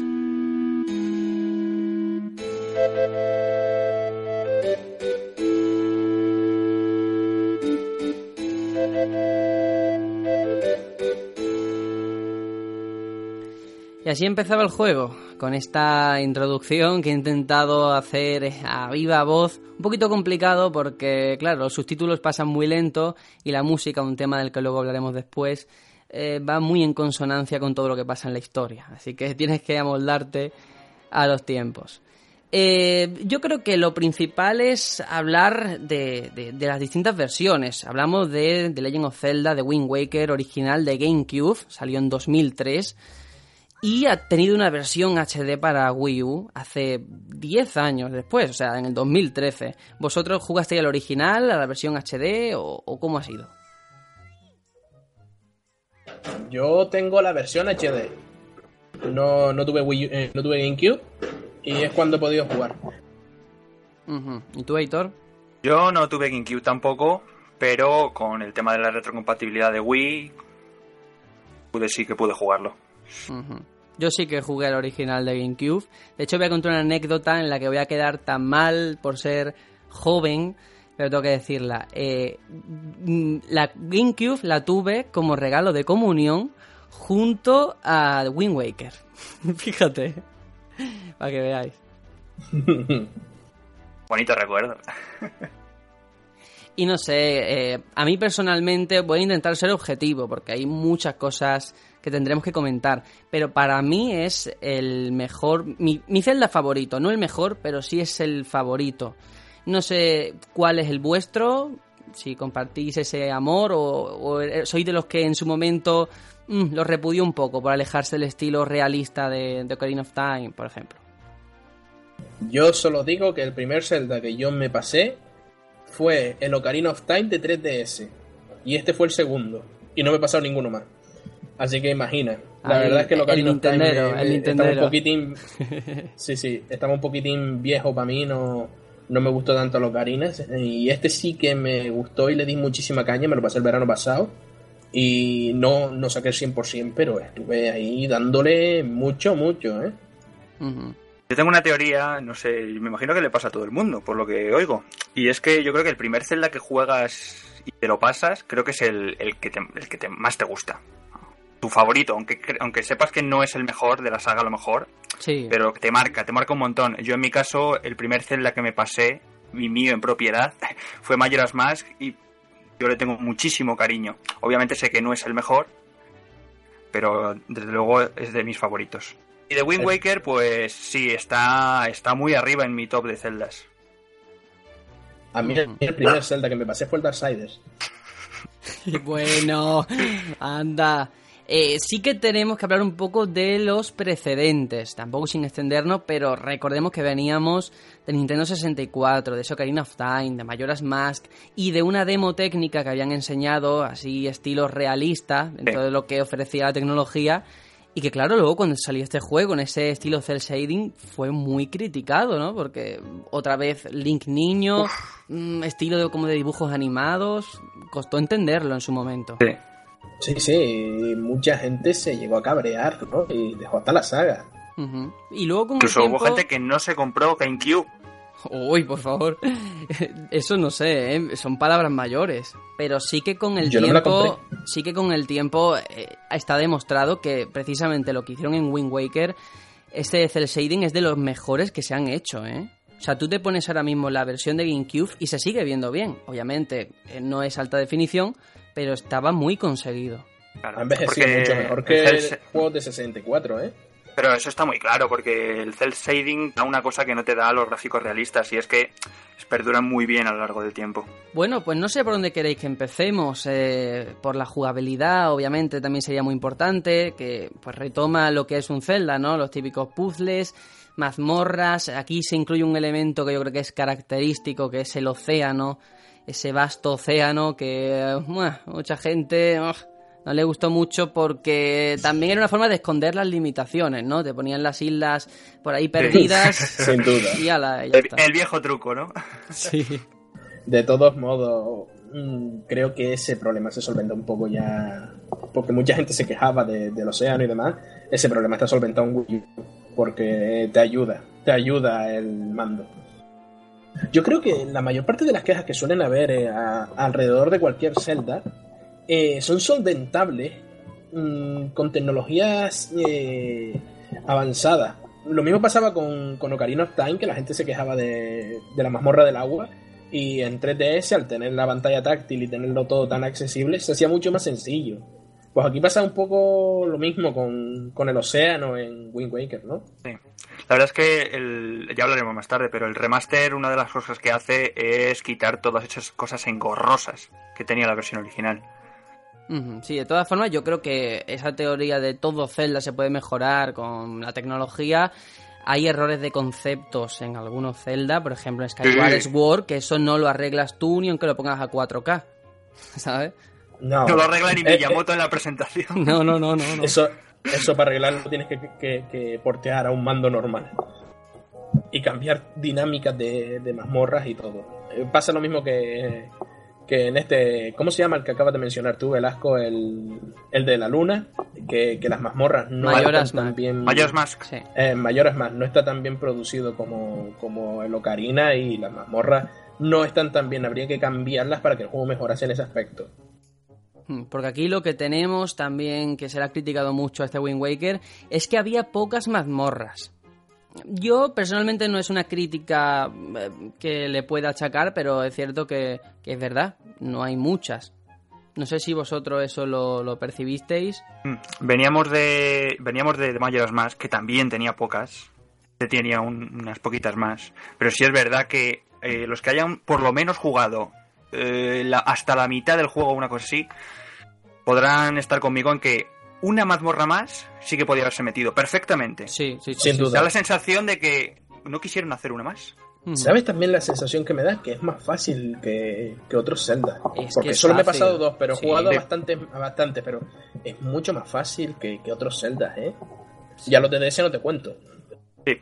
Yo creo que a partir de Majora's Mask, la saga en lo que es a sobremesa se casualizó un poco, le bajó bastante la dificultad. Yo no sé si es tan fácil, eh, si el siguiente, el del lobo, era tan fácil como este, ¿eh? A mí me da que no. No. Bueno. Bueno, tenía sus cosas, pero había algún reto, alguna cosilla, ¿eh? Que podía costar un poquito más. Pero bueno, Wind Waker, a mí lo que me encantó en su momento era eso de lanzarte al mar, ¿no? En el mascarón rojo. Que hoy se ve un poquito de cartón piedra, ¿no? Aquello de que, bueno. pero en su momento era, pues eso, era un, un sandbox, parecía, sinceramente. Parecía que no se acababa nunca.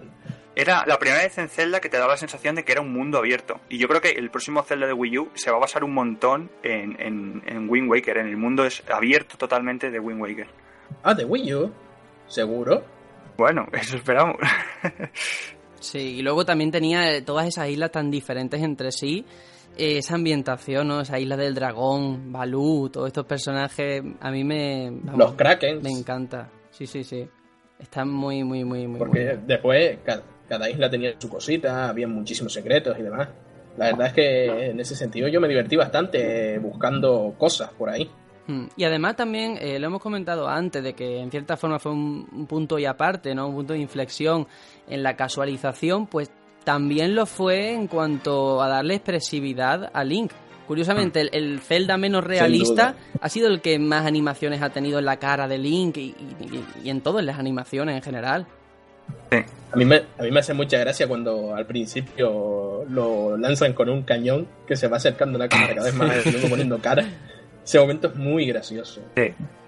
Sí, es que tiene personajes que son entrañables, ¿eh? Esos piratas, por favor, son increíbles.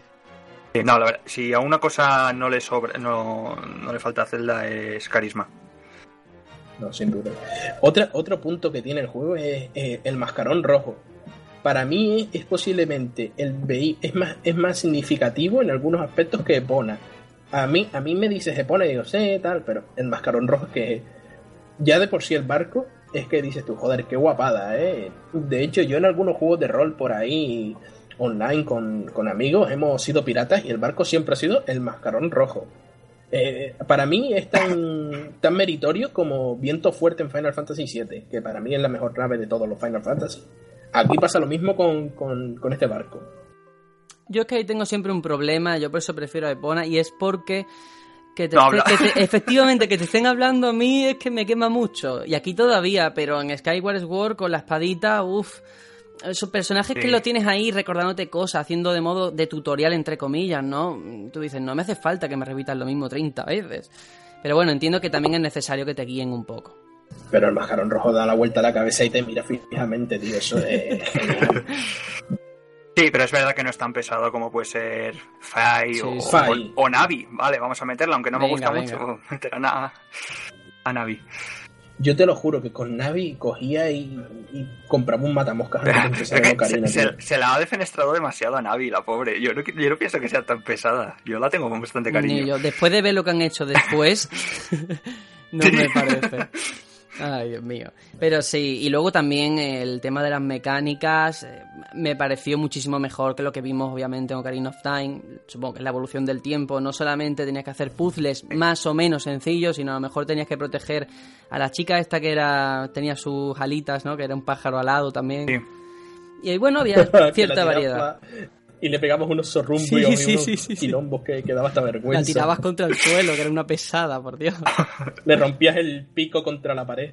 Pero estaba, estaba muy bien en ese sentido también. De- deberíamos hablar también de- del lavadito de cara que, que se le pegó en el HD, ¿eh? que la gente al principio se quejaba mucho, pero qué bonito se quedó. Pero porque, Sí. porque hubo Quizá un cambio, hubo un cambio. demasiado iluminado. Claro, de todas formas hubo un cambio. Desde la primera imagen que enseñaron en un direct, si, no ma- si mal no recuerdo, luego lo hicieron más eh, parecido al original. Porque al principio parecía que era como... No parecía el Cell Shading de siempre. Y sí, hubo un cambio. Es verdad que es más iluminado. Pero también da juego el tema de las sombras, que puedes mirar el sol, ¿no? Y te caen los rayos iluminando. A mí me... Yo creo que es una buena versión HD. Y creo que también se lo tendrían que tener en cuenta otras compañías, de cómo hacer una revisión acertada, sin tocar más de lo necesario. Está claro. Eh, solventa muchas morrallas, por así decirlo, que tenía el juego original.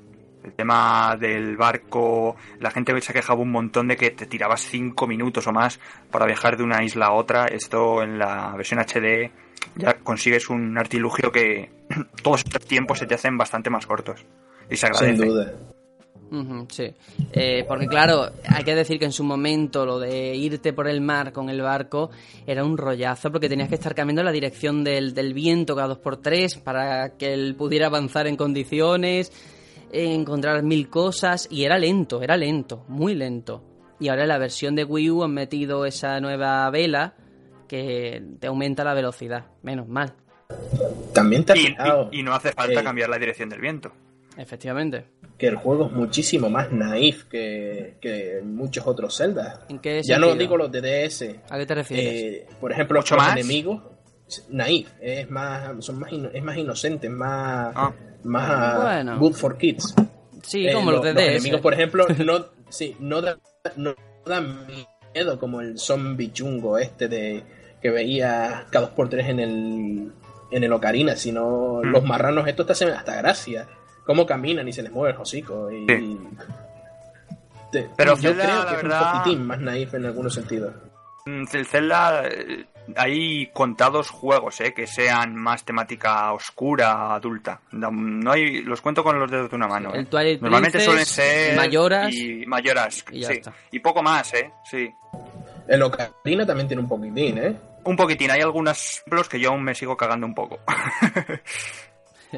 Sí. Pero es eso, este es más naif, creo. Creo que de, de- de la saga principal, sin, lo dicho, sin contar los de DS que son brosa. Eh, eh, pasamos palabra de esos. Creo que es el. Sí, es el más, es el más, ino- el más juvenil, más inocentón. Sí, estoy de acuerdo.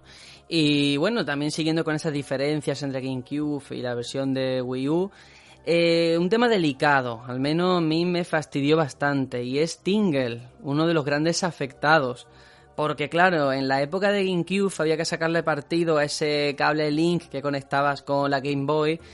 Y aquí, lógicamente, lo han quitado y han metido, lo han sustituido por aquello de lanzar una botella, ¿no? Miiverse. Sí. Mm, a mí me fastidió, me ha fastidiado bastante, porque yo sí que utilicé esa función, eso de buscar tesoros con la Game Boy Advance mientras otro co- Oh, compañero estaba eso. jugando. Hubiera Ah, molado probarlo. ¿Qué tal estaba? Claro, con Ah, la, con la tú eres- 3DS tú eres lo de podían haber hecho perfectamente, con la 3DS. Sí. Nah, yo creo que es mucha parafernaria. Tú eres de esos que, que jugó al Crystal Chronicles con, con la con la Cube y el Advance. Lo conseguí jugar dos veces de esa forma. es que era difícil reunir, a tanta gente, ¿eh? Con tanto Por eso, por eso. chismes. Es que. Es que era mucha parafernaria. Nintendo siempre suele hacer estas cosas y creo que no son buenas ideas. Pero era fácil llevable, fácil de llevar a la versión de Wii U ahora con el, el in- con la conexión inalámbrica al fin y al cabo. O sea, tú podías utilizar tu 3DS. Ya ni eso. eh, uno coge el pad pro, el otro coge el, el pad normal y mientras uno lleva el de la pantalla, el otro lleva el mando de la tele, ¿sabes? Claro, es que Se hablamos, podía haber, haber pensado. claro, hablamos de que Zelda realmente es, bueno, es una saga, es obvio, para un solo jugador. Y en cierta forma Wind Waker fue la que abrió el camino, eh, bueno, junto a Forest Wars, por supuesto, también de GameCube, a ese multijugador entre comillas. Pues yo te digo, ¿se podría haber hecho? Sí. Pero para que cojan y hagan un pufo, mejor que no lo hagan. De todos modos, también te digo que es un poco pufo lo de las botellas, porque. mm, Spoiler. es que no, no- no- no hay nada interesante ahí escrito. Y cuando hay algo No. interesante, dices. "Bah". Es eso, el Sí, multijugador asíncrono que decíamos antes, ¿no? Sí, pero, Sí, pero- mal llevado, creo yo, ¿eh? Eh, eh, llevado pobremente. La idea era buena, pero no le se supieron extender. Hombre, en este caso por lo menos te enteras de lo que te dicen, porque en Zombie U yo me acuerdo que tenías que descifrar ahí cosas que no sabías. tú muy bien si te estaban troleando. Sí, ¿no? pero ahí sí estaba bien hecho. Eh, eh, El hecho de que puedas llegar a, a malinterpretar un texto, algo escrito en el suelo, a mí sí me hace gracia. Que, que a lo mejor te estén diciendo, vete a tomar por saco y tú pienses, ah, dice que por ahí hay un saco. No, pero aquí es que ibas por las playas, recogías un montón de botellas, que tú dices, ¿para qué quiero tantas botellas al final? Y a lo mejor un mensaje diciendo, me está gustando mucho el juego, o yo que sé, un dibujo random, ¿no? Al final eh, es lo que No, la gente yo- ponía en Sí, es verdad, había, había una función que sí que era útil eh, de las botellas y era recoger las fotos de otras personas. Sí. Porque te servían para completar una quest eh, secundaria muy grande que era Sí. completar un museo de figurillas. Sí, de hecho ahora Es podemos... para lo único que yo le veo un poco... Y ahora, y ahora podemos Utilidad. tirar, tirar por ahí por el tema de los minijuegos porque, eh, sobre todo la cámara de fotos, eh, un- una diferencia importante también respecto a GameCube. Buah. Y es que en la versión de Wii U te puedes hacer selfies tan de modas y que está fantástico. Puedes cambiarle la cara a Link y, y todo, me encanta. Y subirlo a mi verse. Sí, sí, sí, sí, sí. Yo le hubiera metido más gestos, pero bueno, está bien. Está bien, Para hombre. de guiño está bien. A los tiempos que, que corren. Y eso que en general después- tienen muchos minijuegos Me también. pasa, me Sí. pasa una cosa con los minijuegos de, de todos los Zelda. No lo suelo hacer porque es que me da una pereza monumental. Bueno, pero... Hay algunos que son divertidos. Claro, son divertidos. Es que, no sé, muchas veces me sacan de, de- de la historia, me sacan del contexto. Mira Claro, que yo soy un tío completista, pero ahí es que me quedo, wow. Pero como son opcionales tampoco son necesarios. Es compensan un poco al que Ya, ya, ya. quiere hacer. Pero si no los quieres hacer, puedes seguir para adelante igualmente. Mm, Y además no, no todas son del tipo eh, con el cañón, cárgate tal barco, del de esto típico de la feria, ¿no? También hay otras que, que son más divertidas. Puedes interactuar con la gente de, de las islas, por ejemplo, que era en Isla Taura, creo que era, que hay un chico que está Sí. ahí, que está enamorado de una chavala, está con la carta, no sabe si dársela o no dársela, tienes tú que ahí también interactuar. O el niño del moco, que por favor, es un amor, es un amor. Qué asco. Me encanta. Así que yo. Lo que echo de menos en algún Zelda es poder ser malo. Ya sé que es un poco que Nintendo no creo que lo meta nunca, pero joder, estaría bien eh, ser un poco malote. En el tema, por ejemplo, de estas misiones secundarias, de ser un poco malo y, y, por ejemplo, no entregarle la carta o quemársela o lo que fuera. Sí, sí, sí, sí, es verdad. ¿Pero qué dices? En, en el Irure Warrior puede ser el malo. Bueno, pero eso no y, cuenta. y es el molar. Eso no me. Bueno, si es verdad, en, en, en Majora's Mask sí es verdad que puedes darla, pero bueno, como tienes todo el tiempo para retroceder, pues puedes ver un montón de, de posibilidades. Pero es Eh, una mecánica que me molaría que saliera en otros celdas. Sí. Tenemos que pasar también a hablar del sonido, y es que la banda sonora es fantástica, me parece uno de los mejores trabajos que han hecho. Y hay una cosa muy interesante que a mí me encanta y es eh, cómo interactúa con nuestras acciones, o sea, cómo los golpes musicales entran cuando atacamos a los enemigos, por ejemplo. Que eso es fantástico, o sea, que tú puedes atacar a un pájaro, por ejemplo, Sí. que está por allí y se escucha ching, ching. Me encanta. Y la banda sonora vamos impecable. Eh, Ese- no vamos, el no tema- vamos a descubrir a Koji Kondo ahora. Es que El es tema del una océano bestia. es genial. Sí. Y posiblemente de mis favoritos de, de Zelda, ¿eh? Y mira Sí. que Zelda tiene una, una joya, eh, el de Skyward Sword, que no lo he, he jugado dos veces y es solo al principio. Y, y sin embargo tiene ahí el tema principal que es genial. Yo. Pero es que ah, este del océano yo- no, es yo, que yo tengo que decir que del tema del océano acabé tan asqueado porque, claro, cada vez que te lo ponen es que te tiras media hora en el océano, ¿sabes? De tanto escucharlo, Claro, yo lo odio. yo- Me trae malos recuerdos. Yo no jugué en la, no jugué en la cube, ¿qué quieres, tío? no, no, pero es, un buen tema, claro que sí. Y es que Sí, tenemos, tenemos y aparte que- de todo eso, las melodías. Por, sí, por supuesto, por supuesto. Que aquí ya eh, pasamos a la batuta. Que siempre tenemos algún instrumento musical y aquí está muy bien llevado con la temática.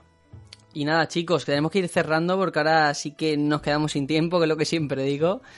Eh, así que, conclusiones finales. No sé si como iniciación a la saga Zelda, que puede ocurrirle a muchas personas, lo veis adecuado. Yo creo que sí, que este Wind Waker es una buena forma de Sí. entrar, ¿eh? Muy Sí, sí, sí, por supuesto, vamos.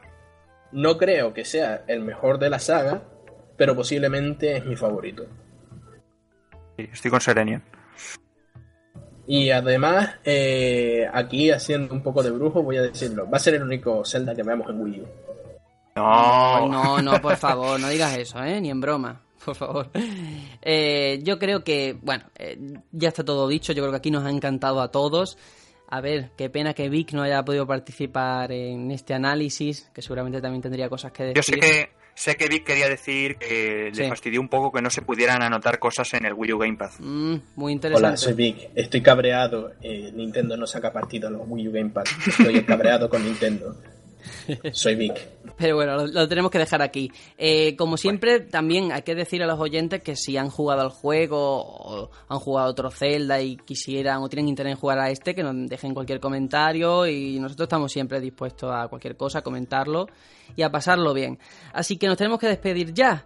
Antes de irnos, como siempre, las vías de contacto. Eh, nos podéis dejar un mensaje por iVoox, a través de la web elbatallonpluto.com, en la página de Facebook o por la cuenta de Twitter arroba el batallón Pluto.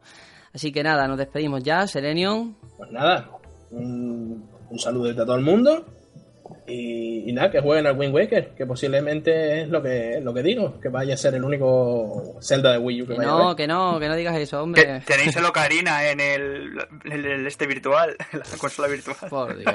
Y el Ocarina. Vaya vergüenza. Ese tema no lo toques. En fin, Aitor, mm, conclusiones finales, venga. Pues nada, menos mal que has cortado porque yo me tiraría hablando de Zelda todo el día. Pero bueno, hasta aquí es creo que ha sido un buen análisis. Y nada, recomiendo a todo el mundo eso, que lo juegue, que comente por las vías de contacto sus impresiones y nada, nos vemos la semana que viene ya con la lagrimita en los ojos. Eso, eso, nos vemos la semana que viene, que recuerdo va a ser el final de temporada.